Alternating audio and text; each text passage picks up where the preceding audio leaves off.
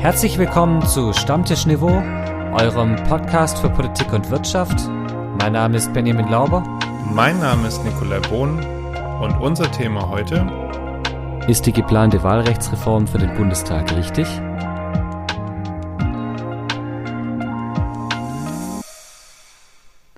Grüß Gott, Bohn. Moin Lauber.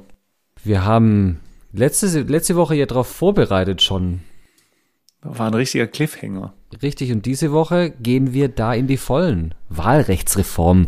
Hört sich trocken an, aber ist eigentlich ganz spannend. Und äh, darf ich den jetzt nochmal bringen, auch wenn du gerade schon zusammengesunken bist? Wer den Wahl hat, hat die Qual, ja? Ja, ja, ja, ja. In dem Zusammenhang möchte ich jetzt hier anfangen mit dem unnützen Wissen der Woche und ich mache jetzt etwas, was in dem unnützen Wissen drinsteht, denn wenn man schneller redet, kann man Unentschlossene eher überzeugen. Nö. Wobei, wenn du vielleicht, nee, lass mich das mal so sagen, wenn du nachher den Flachwitz schneller sagst, dann bin ich vielleicht schneller entschlossen zu sagen, dass er schlecht ist. Okay, dann probiere ich das. Apropos entschlossen. In einem Schloss fanden jetzt Feierlichkeiten statt. Und zwar zum 60-jährigen Bestehen des Élysée-Vertrags. Und äh, da geht's um das Verhältnis zwischen Deutschland und Frankreich. Es ist ein alter, ein altes Abkommen aus der Zeit von Charles de Gaulle und Konrad Adenauer. Zur Ich wollte gerade sagen, Adenauer war Kanzler. Adenauer war Kanzler, genau der erste, was manche meiner Schüler nicht wissen. Oh Gott, ja, ich war eine Klasse, die wir beide unterrichten. Ja. Wusste das bis September nicht. Also, Adenauer und Charles de Gaulle. Charles de Gaulle. Und äh, es geht um die deutsch-französische Freundschaft. Und was man ja nicht so arg weiß, was ich aber spannend finde, ist, dass Charles de Gaulle diesen äh, Vertrag deswegen vor allem wollte, weil er verhindern wollte, dass Deutschland und die anglosächsischen Länder sich freundschaftlich zu sehr nähern und äh, Frankreich, um Frankreich herum eine Freundschaft bilden und Frankreich außen vor lassen. So ein bisschen so nach der Art, sei mit mir Freund, damit ich nicht so ganz allein dastehe. Das ist. Es lebe die deutsch-französische Freundschaft. Oui, oui, allez, allez. Alle, Baguette, alle, Baguette. Hattest du eigentlich Latein oder Französisch damals? Französisch. oh ja, bitter. Schön, dass du dein Abi trotzdem bekommen hast. Je, je Glückwunsch. m'appelle Benjamin. so ist es. Äh, es gab allerdings auch ein bisschen, ja, zunächst Beef? Probleme. Beef, ja, zwischen Beef Wellington, zwischen den beiden. Ja, es gab Beef zwischen äh, Scholz und äh, Macron. Äh, weil äh, es das eigentlich kommen wir dann schon fast zum nächsten Thema, nämlich ähm, Panzer Hm. waren diese Woche wieder ein großes Thema und äh, da wurde Olaf Scholz jetzt lange vorgeworfen, dass er dazu zögerlich war. Auch die Franzosen waren sich uneinig, die Polen haben da noch mitgespielt und da war jetzt die Frage, was passiert mit der deutsch-französischen Achse? Und unsere Außenministerin, Frau Baerbock, sagte im französischen Fernsehen, als sie gefragt wurde, ob Deutschland Einspruch einlegt oder es verhindert, wenn zum Beispiel Polen Leopardpanzer aus deutscher Produktion an die Ukraine geben möchte. Und sie sagte, sie stehen dem nicht im Weg. So ein richtiges äh, Ja ist es jetzt nicht. Nein, das kam dann später. Aber zu dem Zeitpunkt war es noch so ein bisschen, hatte man das Gefühl, sie will eigentlich nur verhindern, dass sich Scholz da an die Panzer festkettet. So Castor-transportmäßig. Oder vielleicht auf die Autobahn klebt. Genau, an die Autobahn klebt oder sich an die Abbruchkante eines äh, Braunkohletagebaus stellt. Ähm, da gibt es ja die letzten Wochen mehrere Möglichkeiten, wie man da protestieren kann. Aber dann, aber dann springt Scholz. Ein, quasi ein Leoparden, ein Leopardensprung. Ja, dann wurde tatsächlich entschieden, ja, ähm, in einer ja, nicht gleichzeitigen Stellungnahme, aber die USA haben sich bereit erklärt, äh, Teile ihrer Panzer der Ukraine zur Verfügung zu stellen äh, und dann auch eben, dass Deutschland nicht nur Polen und anderen Ländern, die eben Leoparden bei uns in Deutschland bestellt haben und auch geliefert bekommen haben, die weitergeben dürfen, sondern dass auch Deutschland einen Teil seiner Leoparden weitergibt. 14, um genau zu sein. 14 Leoparden, um damit eine, uh, jetzt habe ich es vergessen, Kompanie, Brigade, ein- Eine Kompanie, eine glaube Kompanie ich, wenn ich es richtig mir gekriegt habe. auszurüsten. Und es kamen dann schon die ersten Stimmen, 14, das ist hier wohl ein bisschen hier ein Tropfen auf den heißen Stein. Aber wenn man es zusammenrechnet, dann kommen da insgesamt aus allen Ländern in Europa dann doch um die 50 Panzer zusammen. Und dann kommen ja noch die großbritannischen Kampfpanzer und die amerikanischen. Von daher hat da die Ukraine dann schon ein gewisses Arsenal zum in die Offensive gehen. Zwei Probleme. Punkt eins, die Ukraine hatten, glaube ich, vor der Invasion Russlands 2000 Panzer. Davon sind jetzt noch 1000 übrig geblieben. Von dem her kann man dem Argument, es ist nur ein Tropfen auf den heißen Stein nachvollziehen. Problem Nummer zwei, die, wie heißen denn jetzt diese blöden Panzer von den USA? Äh, Abrahams? Äh, genau, irgendwie, ja, irgendwas mit A, ähm, dass diese Panzer wohl extrem wartungsintensiv sein, nicht so mobil sein. Deswegen haben sie sich wohl auch diese Leopardenpan äh, Leopardpanzer gewünscht.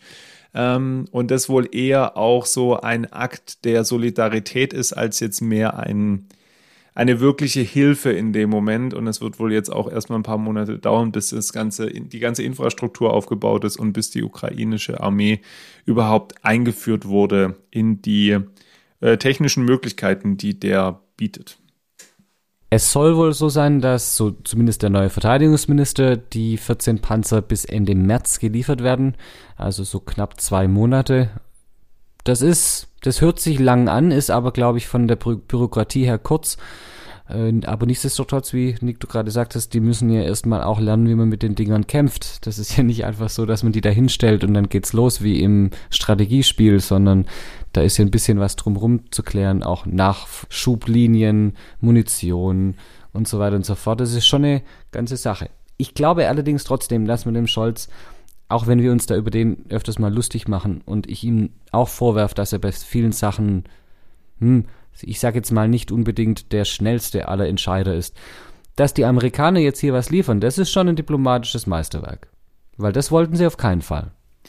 Die Frage von dem Journalisten in dem Daily, nee, es war eigentlich nicht das Daily Briefing im, im Weißen Haus, aber bei der Pressekonferenz, wo Biden das dann verkündet hat, äh, war schon eine Journalistin echt auf Zack und hat dann gefragt, ja, okay, ob ihn jetzt Olaf Scholz ja ein bisschen dazu gedrängt habe, das zu tun. Und er hat so ein bisschen ausweichend ähm, geantwortet und natürlich hat er sich nicht drängen lassen, aber seine Antwort war schon so vom Subtext her so, hm, okay, interessant. Ich kann jetzt als US-amerikanischer Präsident nicht hier sagen, dass mich ein deutscher Kanzler gedrängt hat, aber ein bisschen hatten den Eindruck schon bekommen. Ich meine, Scholz hatte da die Asse auf der Hand. Das muss man ja klar so sagen. Wenn er sagt, nein, hier werden keine Leoparden geliefert, dann werden keine Leoparden geliefert. Und das hat, konnte sich wiederum Biden eigentlich nicht erlauben. Und ehrlich gesagt, in, im Endeffekt nachher Deutschland schon auch nicht. Also auch Scholz war ein Getriebener. Nachdem, spätestens nachdem Polen den Antrag gestellt hat, sie wollen liefern, war es ja klar, dass das irgendwann zuschlägig beschieden wird. Aber da dann die Amis mit reinzuholen und zu sagen, wenn wir schon springen, dann springt ihr gefälligst mit, das war, das muss ich sagen, das muss man ihm anrechnen grundsätzlich ging es mir trotzdem zu langsam in dem Fall jetzt. Äh, die russische Reaktion, ja, war absehbar natürlich. Der äh, russische, russische, russische, russisch-grün, ähm, dass äh, der russische Botschafter in Deutschland natürlich darauf reagiert hat, gesagt hat, dass das natürlich ein Akt ich weiß ja, es war nicht Akt der Barbarie, aber so äh, inhaltlich, dass natürlich Deutschland sich damit zur Kriegspartei macht, dass das äh, unverzeihlicher Eingriff letztlich ähm, in den Konflikt ist, äh, ja, ehrlich gesagt, bla, bla, ja. Äh, es war irgendwie absehbar, was da kommt. Interessanterweise, was ich jetzt so die letzten Tage mitbekommen habe, ähm, Richtung Außen ist Russland da sehr klar, wie sie das bewerten. Nach innen wiederum werden die Panzerlieferungen runtergespielt und äh, immer noch gesagt, dass die ähm, Lage in der Ukraine äh, sehr zugunsten Russlands aktuell besteht. Von einem Tier zum anderen von den Leoparden zu einem kurzen Thema, das wir aber aufgreifen müssen, weil wir eigentlich, da kommen wir nicht drum rum. Grillen sind in der Europäischen Union als Lebensmittel zugelassen worden. Grillst du noch oder isst du schon? Das ist die große Frage. Ich bin gespannt. Ich habe, ich habe mal so einen Insektenburger gegessen, der war nicht so lecker, aber Grillen sollen ja, wenn sie gegrillt werden, schmecken wie Pommes. Du hast schon einen Grillenburger gegessen. Nein, Insektenburger. Ach, Insektenburger, Muss- okay. muss vorsichtig also Mehlwürmer und so. Ja, Hm. so Zeugs. Ich habe mir dann überlegt, wie ist denn, dürfen dann die Grillen eigentlich jetzt außerhalb der EU einen Asylantrag stellen, weil sie verfolgt werden bei uns? Dann ist eher das Problem, dass hier Auslieferungsabkommen zwischen Algerien, Tunesien, Marokko und äh, der EU gemacht werden müssen, weil zu viele Grillen äh, nach Afrika kommen. Jetzt wird mir auch klar, was da passiert. Die fliehen alle. Die fliehen alle von der EU weg. Und das sind dann, das sind wirklich, das sind Massen an fliehenden, asylsuchenden Grillen, die da über, den, über das Mittelmeer fliegen. Aber Benny, ich muss da tatsächlich mal eine Lanze für was brechen. Es kann sein, dass ich jetzt mich mittlerweile in einem Alter oder auch du dich in einem Alter befindest, wo man sowas dann irgendwann toll findet. Aber ich möchte mal eine Lanze brechen für Tierdokumentation. Weil ich habe tatsächlich, war vor ein paar Monaten, so äh, eine Tierdokumentation über Heuschreckenplagen in Afrika gesehen. Und dann aber auch so ein Hintergrund dazu über die Menschen, die diese Tierdokumentation filmen. Das musst du ja auch erstmal machen, dass diese Bilder zustande kommen. Aber äh, also Tierdokus können schon echt schön sein.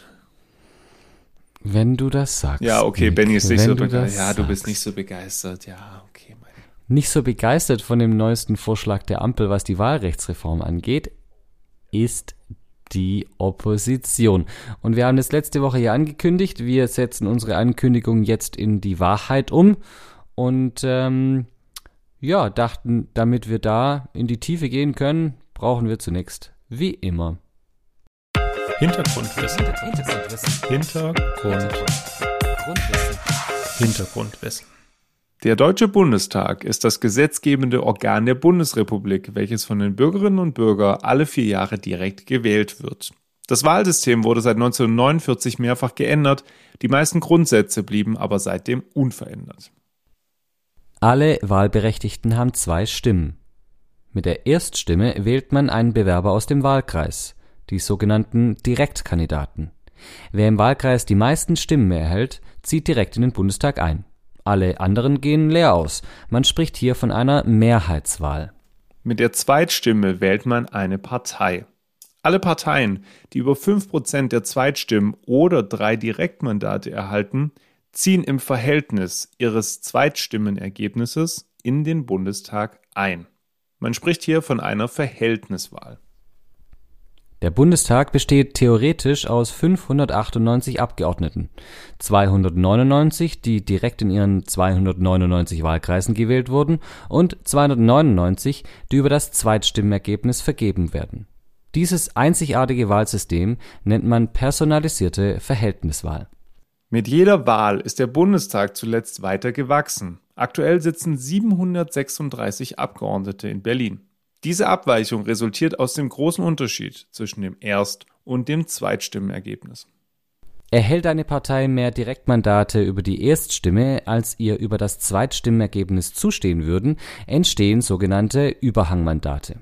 Gewinnt zum Beispiel die Pinke Partei 100 Wahlkreise, aber über die Zweitstimmen würde sie nur 90 Sitze bekommen, hätte sie 10 Überhangmandate.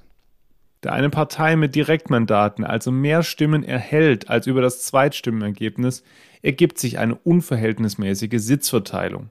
Diese wird dann über sogenannte Ausgleichsmandate ausgeglichen. Alle Parteien erhalten so viele Sitze mehr, bis alle Parteien mit Überhangmandaten genau die Sitzverteilung haben, wie sie dem Zweitstimmenergebnis entsprechen würde. Nun zum Problem. Expertinnen und Experten halten auch einen noch größeren Bundestag bei der nächsten Bundestagswahl für möglich. Das macht die Entscheidungsfindung immer schwerer und auch die Kosten steigen immer weiter. Um das zu verhindern, legten Innenpolitiker der Ampelkoalition und der CDU-CSU vergangene Woche jeweils einen Entwurf für eine Wahlrechtsreform vor. Nach dem Ampelvorschlag werden die Sitze auf 598 gedeckelt. Es gibt keine Überhang- oder Ausgleichsmandate mehr. Jede Partei soll so viele Sitze erhalten, wie ihr über das Zweitstimmergebnis zustehen würde. Sie heißen ab dann Hauptstimmen. Gewinnt eine Partei weniger Wahlkreise direkt, als ihr über Mandate zustehen würde, werden die restlichen Sitze in den Parteien verteilt. Gewinnt sie aber mehr Wahlkreise direkt, als Sitze nach dem Hauptstimmergebnis auf sie entfallen würden, gehen ab sofort die Kandidatinnen und Kandidaten mit dem niedrigsten Wahlkreisstimmenergebnis leer aus. Die Fraktion der CDU-CSU legte daraufhin einen Gegenvorschlag vor. Die Wahlkreise sollen von 299 auf 270 reduziert werden und zudem sollen pro Partei 15 Überhangmandate nicht ausgeglichen werden. Alles andere soll gleich bleiben. Folgende Fragen ergeben sich nun bei diesen Reformvorschlägen. Welcher davon ist gerechter? Gibt es einen Vorschlag, der manche Parteien einseitig bevorzugt oder benachteiligt? Meinung. Meinung. Es hat jetzt insgesamt über 61 Folgen gebraucht, bis wir eigentlich den, ich sag mal so, eines der größten Streitthemen der letzten Jahre in unserem Podcast aufgenommen haben, nämlich die, die, das Wahlrecht zum Bundestag. Das ist ja, Benny, jetzt nicht schon seit diesem Jahr ein Problem, sondern seit Jahren. Ähm, kannst du vielleicht mal ein paar Sätze zusammenfassen, woran es eigentlich liegt, dass dieses Thema jetzt, glaube ich, seit über zehn Jahren für politischen Sprengstoff in Berlin sorgt? Ich, die kurze Antwort ist eine Einwortantwort. Es geht um Macht. Die längere ist, es geht um Machtverteilung. Und die noch längere ist, es geht um die Machtverteilung zwischen den Parteien. Und die noch längere ist, es geht um die Machtverteilung zwischen alten Parteien und neuen Parteien. Choose your so. favorite. ja, genau. Eins von denen. Es, im, also der Grundstreitpunkt ist der, dass, oder der, das Grundproblem ist das, dass seit naja, ich sag jetzt mal Mitte der 80er Jahren die Parteienlandschaft aufgebrochen ist und die alte Parteienlandschaft, nämlich drei Parteien und dann vier Parteien, immer mehr, immer größer geworden ist. Und wir haben jetzt ja eine ganze Reihe von Parteien oder eines Fraktionen im Bundestag. Was bedeutet, dass plötzlich viel mehr Überhangmandate da sind, weil eben die großen Parteien weniger Zweitstimmen holen, weil die jetzt zum großen Teil an die kleinen Parteien gehen, aber halt in den Wahlkreisen immer noch ihre Leute durchbringen. Und das bedeutet, dass die halt viel, viele Überhangmandate bekommen und alle anderen bekommen Ausgleichsmandate und plötzlich haben wir einen Bundestag, der 200 Leute größer ist, als er eigentlich sein sollte. Gefühlt. Das sind, glaube ich, nur 180, aber immerhin. Also auf jeden Fall halt zu groß. Er ist viel zu groß. Und das Bundesverfassungsgericht hat schon vor vielen Jahren gesagt, ihr müsst da was ändern. Es gab, gibt dann einen klaren Richtspruch. Und die Große Koalition hat äh, da was sich daran versucht, kam zu keiner Einigung und hat dann so eine, ja, was soll man sagen, einen kleinen Wurf verabschiedet. Mit sehr kleinen der, Wurf, ja. Einen sehr kleinen Wurf, ein Stein, eigentlich, eigentlich ist nur runtergefallen nach vorne. Und hat dann gesagt, zur nächsten Bundestagswahl, da brauchen wir ein neues Wahlrecht und das soll eine Expertenkommission erarbeiten. Ja, jetzt sind halt andere Leute dran. Die Große Koalition hat ja schon eine Änderung durchgesetzt. Also eine sehr, wie du gesagt hast, eine sehr kleine. Und korrigiere mich jetzt, wenn ich es falsch im Kopf habe. Ich meine mich zu erinnern, dass es so war, dass die Wahlkreise um also massiv reduziert werden, wenn man jetzt kein anderes Gesetz findet. Also auf jeden Fall so, dass es zum Teil Mega-Wahlkreise gibt. Und das kann auch nicht Ziel von der ganzen Sache sein. Jetzt sagen natürlich Kritiker des Ampelvorschlags, ja gut, lieber Mega-Wahlkreise mit einem Wahlkreisabgeordneten als Wahlkreise, bei denen nachher vielleicht gar kein Abgeordneter davon im Bundestag drin sitzt. Äh, das ist ein berechtigter Einwand. Aber ich finde es schon auch ein bisschen, naja, ah also so wie die CSU jetzt hier, also eigentlich, wenn man ehrlich ist, ist die CDU der Bremsklotz bei allen Wahlrechtsreformen der letzten gefühlt 6000 Jahre. Warum? Lässt sich ja ganz einfach erklären, weil ich würde nicht mal die CDU sagen, sondern äh, die CSU, was ja sich auch erklären lässt bevor wir gleich vielleicht detaillierter kurz die, die Reformvorschläge aus unserer Sicht bewerten. Ähm, weil natürlich Bayern ein traditionelles Land ist, in dem unfassbar viele Überhangmandate bestehen. Die CSU gewinnt bei den letzten Bundestagswahlen ähm, und ja nur in Bayern antritt äh, und die CDU in allen anderen 15 Bundesländern.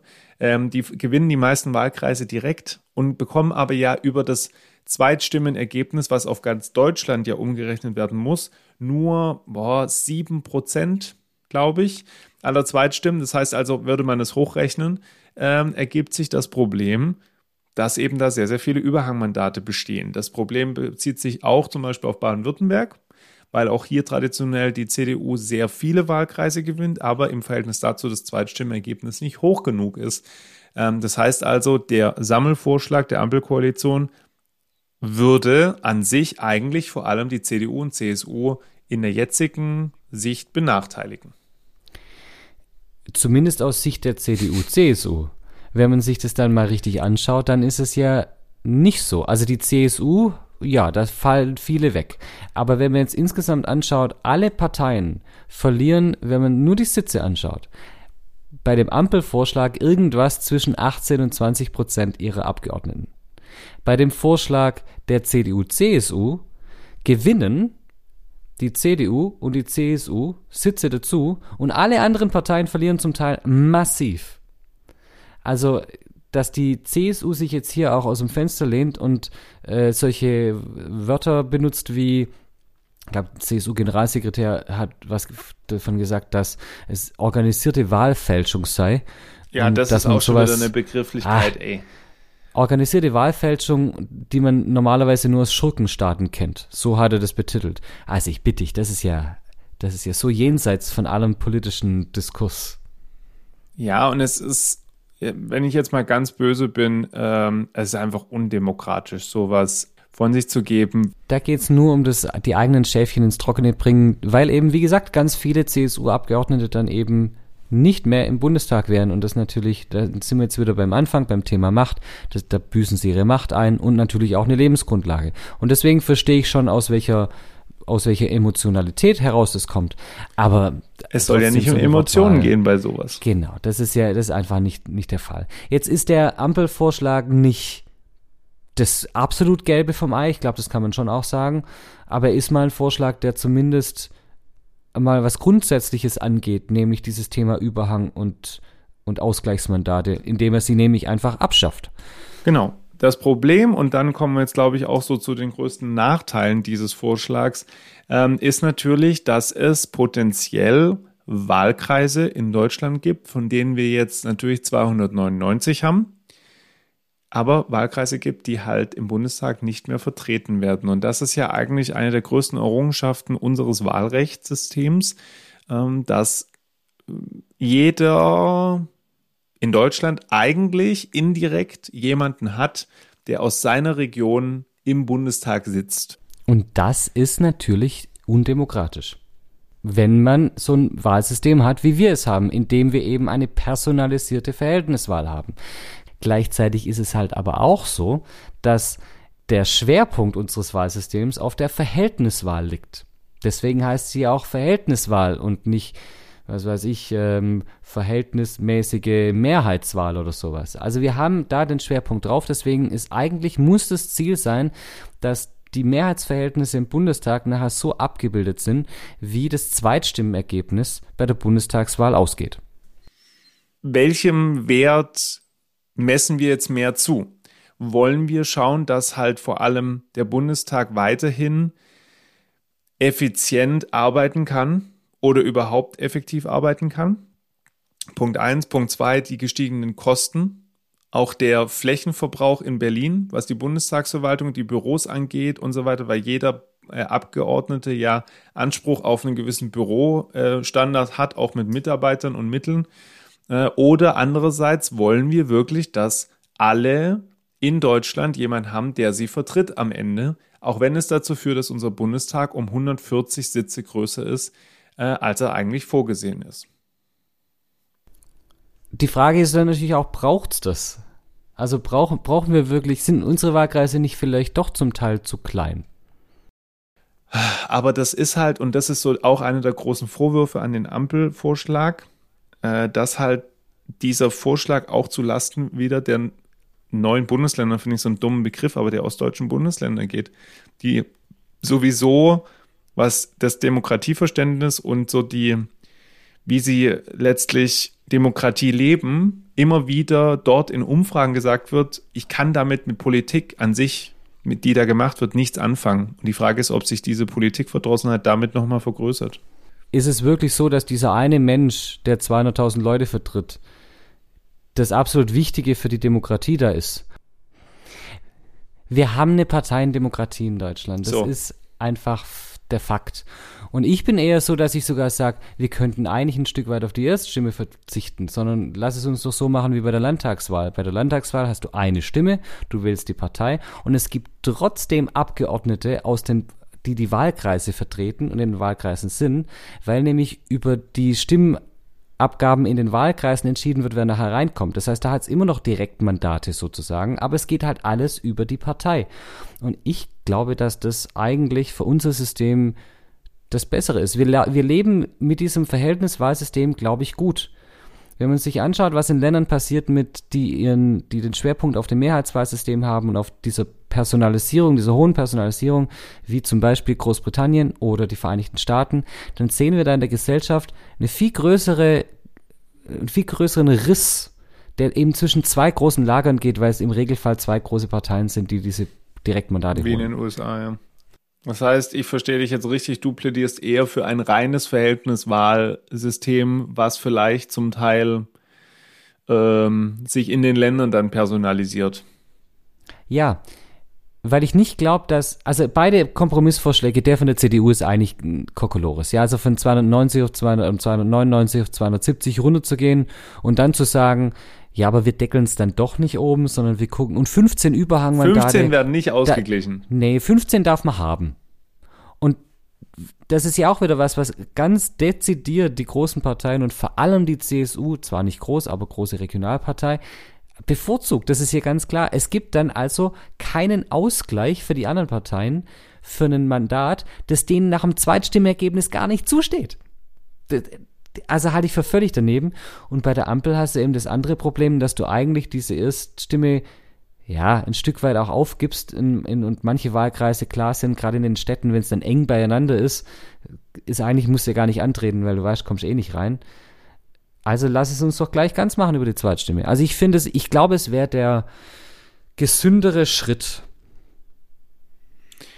Es würde andere Probleme wieder aufbringen, ähm, aber an sich, also ganz kurz mein Kommentar zum CDU-CSU-Vorschlag äh, sehe ich eigentlich auch als, als völlig unrealistisch an. Ähm, ich ich habe es dir heute Morgen gesagt, ich reg mich da viel mehr drüber auf, dass man jetzt hier die Erststimme zur Heimatstimme umbenennt, weil ich habe ja schon in einer vorherigen Folge, ich glaube in der ersten Staffel, gesagt, dass ich dies, mit diesem Begriff Heimat, den die CDU und CSU da immer hochleben lässt, ähm, ich habe auch meine Heimat, ja, aber ich habe immer den Eindruck, da ist, das ist so ein klasses Framing, was da ähm, letztlich durchgezogen wird, dass man versucht, mit dem Begriff Heimat am Ende halt Stimmung zu machen. Und ich bin kein Freund von Stimmung. Ich bin eher von ein Freund sachlicher Argumentation, ähm, dass ich damit nichts anfangen kann, weil da wird einfach versucht, jetzt den Arsch der Bayern zu retten. Und damit habe ich dann ein massives Problem. Dem anderen Vorschlag von dir kann ich irgendwo auch was abgewinnen. Ähm, man müsste dann gucken, wie man das genau ausgestaltet. Äh, mir wäre halt schon wichtig, dass halt auch dann versucht wird, in den verschiedenen Bundesländern, dass auch versucht wird, als jetzt zum Beispiel in Baden-Württemberg, dass da nicht nur Städter reinkommen. Nun denn, das war jetzt eine, das war jetzt eine lange Folge, Benny. Aber ähm, wir hätten wahrscheinlich, also da, damit würden wir wahrscheinlich, wenn wir jetzt privat darüber sprechen würden, den ganzen Abend damit füllen, im Zweifel.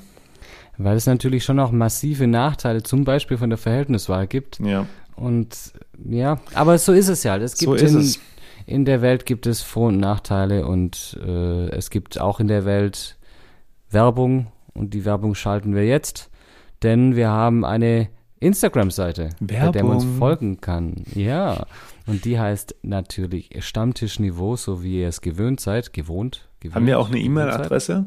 Ich Wir haben auch eine. E-Mail-Adresse. Ah, okay, warte mal. Ich, ah ja, ich hab sie. Äh, Stammtischniveau at gmail.com. In der Tat. So, und jetzt gibt's zum Abschluss Einen schnellen Flachwitz. Den, den schnellen Flachwitz und ich äh, versuche ihn nicht zu schnell zu machen, aber. Du willst mich ja überzeugen.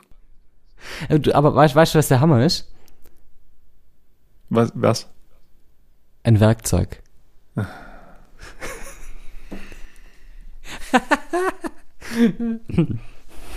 Puh.